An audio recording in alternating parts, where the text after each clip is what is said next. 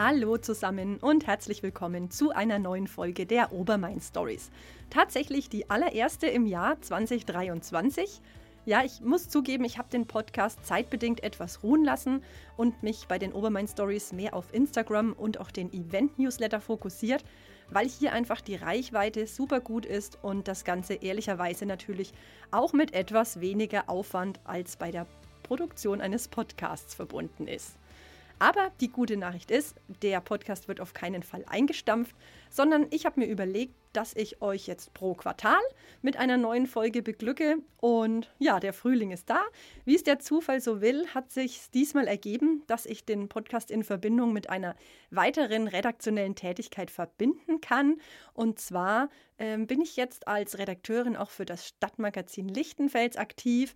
Und ja, das Stadtmagazin thematisiert ja auch gute, erfreuliche Entwicklungen.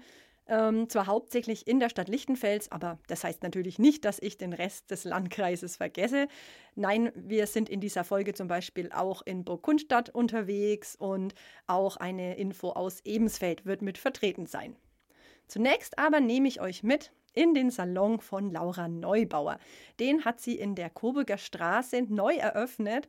Ich habe sie für das Stadtmagazin dort besucht und festgestellt, dass sie sich hier wirklich einen Lebenstraum erfüllt hat und ihrem Beruf mit sehr viel Leidenschaft nachgeht. Ja, ihre ganze Geschichte könnt ihr im Stadtmagazin nachlesen, das genau heute verteilt wird, am 24. März. Und für den Podcast wiederum habe ich mir gedacht, ich hole mir mal ein paar Pflege- und Styling-Tipps von der Expertin, und ja, die möchte ich euch natürlich nicht vorenthalten. Wie also stylt und pflegt Mann bzw. Frau denn zum Beispiel dünnes Haar? Also meine Tipps sind auf jeden Fall ein Schnitt mit viel Stufen, um Volumen am Ansatz zu bekommen. Da ist jetzt wirklich modern der Shack Cut. Das wird in Kombination mit einem Pony geschnitten, mit Curtain Banks, die jetzt auch momentan sehr modern sind. Und da kriegt man wirklich schön Textur und Struktur. Wer jetzt noch nie etwas von Curtin Banks gehört hat, hier kommt die Erklärung. Das sind im Grunde genommen zwei Strähnen am, im Gesichtsbereich, die wirklich eigentlich ohne Übergang geschnitten werden. Also ohne Styling läuft da auch nichts. Ne? Also das muss man leider immer stylen, dass es gut aussieht. Aber ja, die kann man sich dann so ein bisschen nach außen stylen und das ist sehr modern. Und die absoluten Gamechanger bei dünnem Haar sind auch das äh, Trockenshampoo oder Volumenpuder, was man sich in einen Ansatz sprüht. Da kriegt man natürlich auch mega Volumen. Apropos Volumen, bei Locken sieht die ganze Sache schon wieder ganz anders aus, wie euch Laura erklärt.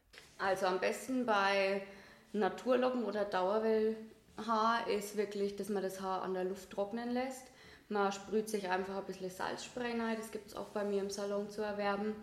Ähm, ja, das, das macht die Locken einfach so ein bisschen kross und griffig und ja, das schaut einfach gut aus. Und dann hätten wir noch das Styling von langem bzw. dickem Haar. Das sagt die Expertin dazu. Ja, es ist halt schwierig bei langen Haaren. Da gibt es halt eigentlich nur zwei Optionen, entweder stufig oder nicht stufig.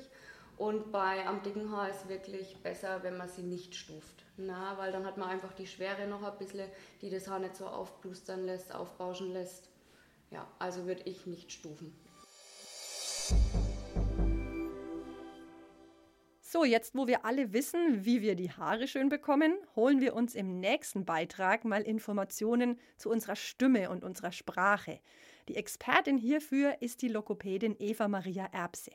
Sie hat Anfang März ihre eigene Logopädiepraxis in der Bamberger Straße eröffnet und bietet hier für alle Altersgruppen eine Sprach-, Sprech-, Stimm- und Schlucktherapie. Zu ihr kommen aber nicht nur, wie man es kennt, ne, Kinder, die bestimmte Laute nicht aussprechen können, sondern beispielsweise auch Schlaganfallpatienten, die das Sprechen erst wieder ganz neu lernen müssen. Es ist wirklich ein sehr spannender und abwechslungsreicher Job, wie ich erfahren durfte. Und ähm, mehr darüber erfahrt ihr ebenfalls im Stadtmagazin. Hier im Podcast verrät euch Eva Maria aber erstmal, was alles gut für eure Stimmbänder ist. Mm, generell wäre es gut, wenn man zum Beispiel ähm, laut gähnt mit einem Ton. Das ähm, öffnet so ein bisschen den Kehlkopfbereich, das ist ganz gut.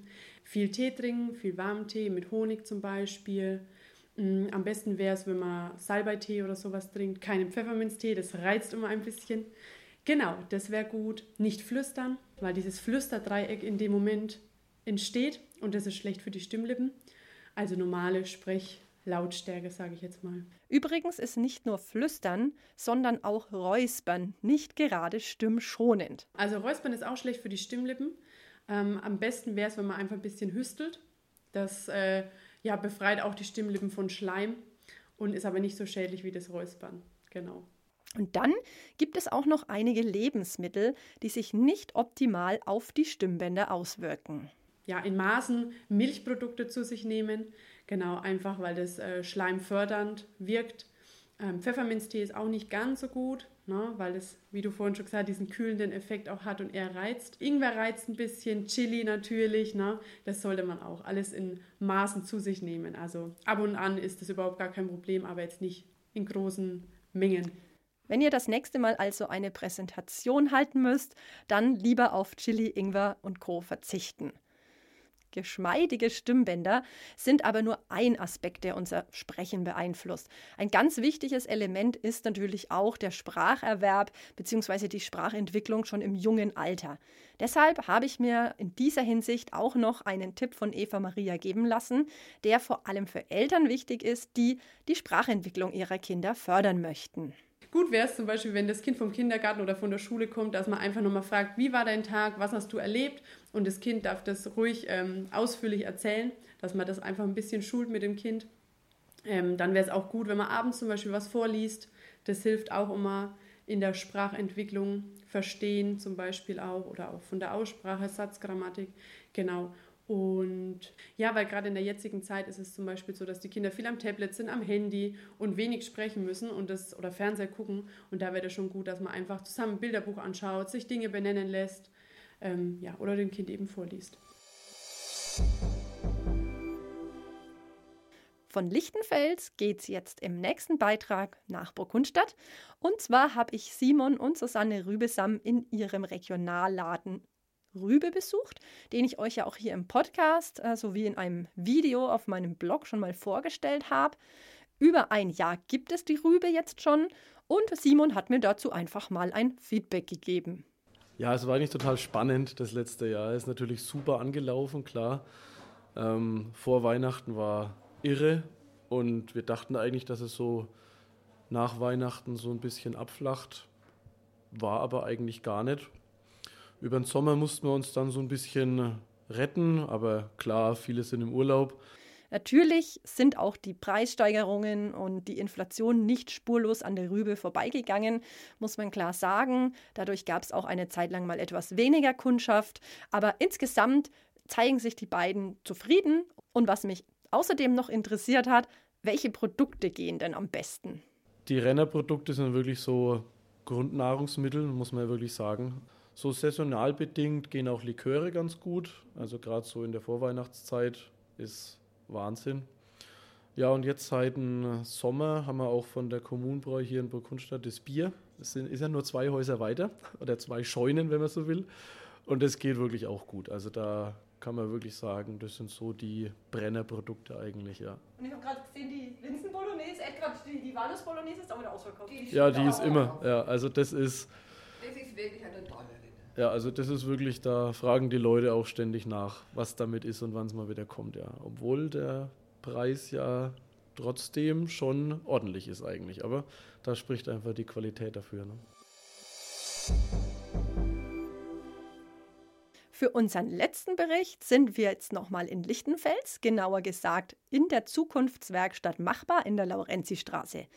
Dort gab es nämlich das erste Pilotprojekt des Repair Cafés. Was genau kaputt war und wie es danach weiterging, berichten euch jetzt Dieter Ganzmann, der sich mit einer Reparaturanfrage eben an die Experten des Machbar gewandt hat, und der zweite Vorsitzende des Machbar e.V., Dr. Florian Bechmann. Ja, meine Schwester hatte immer eine kaputte Lampe über ihrem Esstisch in dem Fall und hat die, wenn ich zu Besuch war, mir jedes Mal gezeigt, dass sie kaputt ist und sie bekam auch kein Ersatzteil mehr. Und da kam ich dann eben auch auf die Idee, dass äh, man hier ja das Machbar neu gegründet hat. Und äh, das war also der Anlass, Herrn Herzog zu fragen, ob das denn machbar wäre. Ja, wir haben die über äh, Frank damals auf den Tisch bekommen, nachdem der Ganzmann hier in der Machbar äh, zu Gast war. Und ähm, der, sage ich mal, Workflow dahinter ist eigentlich Standard in der Industrie. Das heißt, wir sind hergegangen, haben das Ganze eingescannt, äh, zusammen mit äh, der Firma Hofmann in Lichtenfels und äh, dann mit der Firma PB Print in Bayreuth zusammen, äh, ein nettes Startup von der Uni da, letztendlich nachgedruckt. Also eigentlich ein sehr einfacher Prozess, wenn man die Tools beherrscht. Das heißt also, hier in der Laurenzi-Straße ist es möglich, zum Beispiel mittels 3D-Druck Gegenstände reparieren zu lassen. Für welche Materialien das alles möglich ist, hat mir Florian ebenfalls erläutert. Äh, ja, in der Tat. Also für Kunststoff ist es am einfachsten, weil die äh, Drucker sehr breit verfügbar sind. Wir haben auch viele schon hier in der Machbar mittlerweile. Äh, wir werden auch einen 3D-Scanner kriegen, in, äh, mit dem man die äh, letztendlich kaputten Gegenstände dann digitalisieren kann. Das ist natürlich eine wichtige Voraussetzung. Ähm, wir haben auch einen Metalldrucker hier, ähm, die MLab im Hintergrund, um ähm, Edelstahl zum Beispiel Teile herzustellen. Äh, wo es noch ein bisschen hapert oder schwieriger ist es dann beim Thema Keramik und Glas. Äh, da gibt es mittlerweile spezielle Maschinen dafür, die aber noch nicht so weit verbreitet sind. Aktuell laufen übrigens für das Repair Café noch einige weitere konkrete Vorbereitungen, bis es dann auch so sein soll, dass sich Bürgerinnen und Bürger zu bestimmten Zeiten an einen Ansprechpartner vor Ort im Machbar wenden können. Und auch Folgendes ist noch geplant. Und wir wollen das Ganze auch unterstützen mit dem Arbeitskreis, ähm, der die Werkstatt äh, gerade plant und dann installiert zusammen mit dem Zweckverband und da auch einen Workshop anbieten für das Thema Reparatur, weil wir gesehen haben, dass da sehr viel Nachfrage ist. Auf jeden Fall ein sehr spannendes Projekt, über das ich sicherlich auch bei den Obermain Stories immer mal wieder berichten werde. Wie ihr vielleicht schon gemerkt habt, greife ich auch wirklich gerne immer wieder mal Stories auf, die ich euch schon mal vorgestellt habe, aber dann mich einfach erkundigen möchte, wie läuft's da, was hat sich seit dem ersten Bericht so alles getan. Genau das gilt zum Beispiel auch für die Saatgutbibliothek in Ebensfeld, die jetzt Mitte März mit der Ausleihe der Samen begonnen hat. Hierzu habe ich für euch auch einen Blogbeitrag auf obermain-stories.de veröffentlicht, der euch noch weitere Infos zu dem Projekt gibt. Ebenfalls auf meinem Blog ganz frisch findet ihr ein Video mit hilfreichen Übungen für den Rücken. Ich habe sie selber auch schon ausprobiert. Und ähm, ja, die werden euch von Manuel Luther präsentiert. Äh, auch hier war ich für das Stadtmagazin unterwegs und habe mir seine neue Physiopraxis in Schnei angeschaut. Und ja, seine Story gibt es, wie gesagt, auch heute im Stadtmagazin. So, das war es nun schon mit der Frühjahrsfolge, die ihr natürlich gerne teilen und weiterempfehlen dürft. Und im Sommer gibt es dann eine neue Episode mit einem wieder bunten Mix aus Themen ja, aus dem ganzen Landkreis Lichtenfels. Bis dahin folgt mir gerne auf Instagram und Facebook. Dort halte ich euch mehrmals wöchentlich mit News und Updates auf dem Laufenden. Bis dahin, genießt erstmal den Frühling, habt ein schönes Osterfest und bis zum nächsten Mal.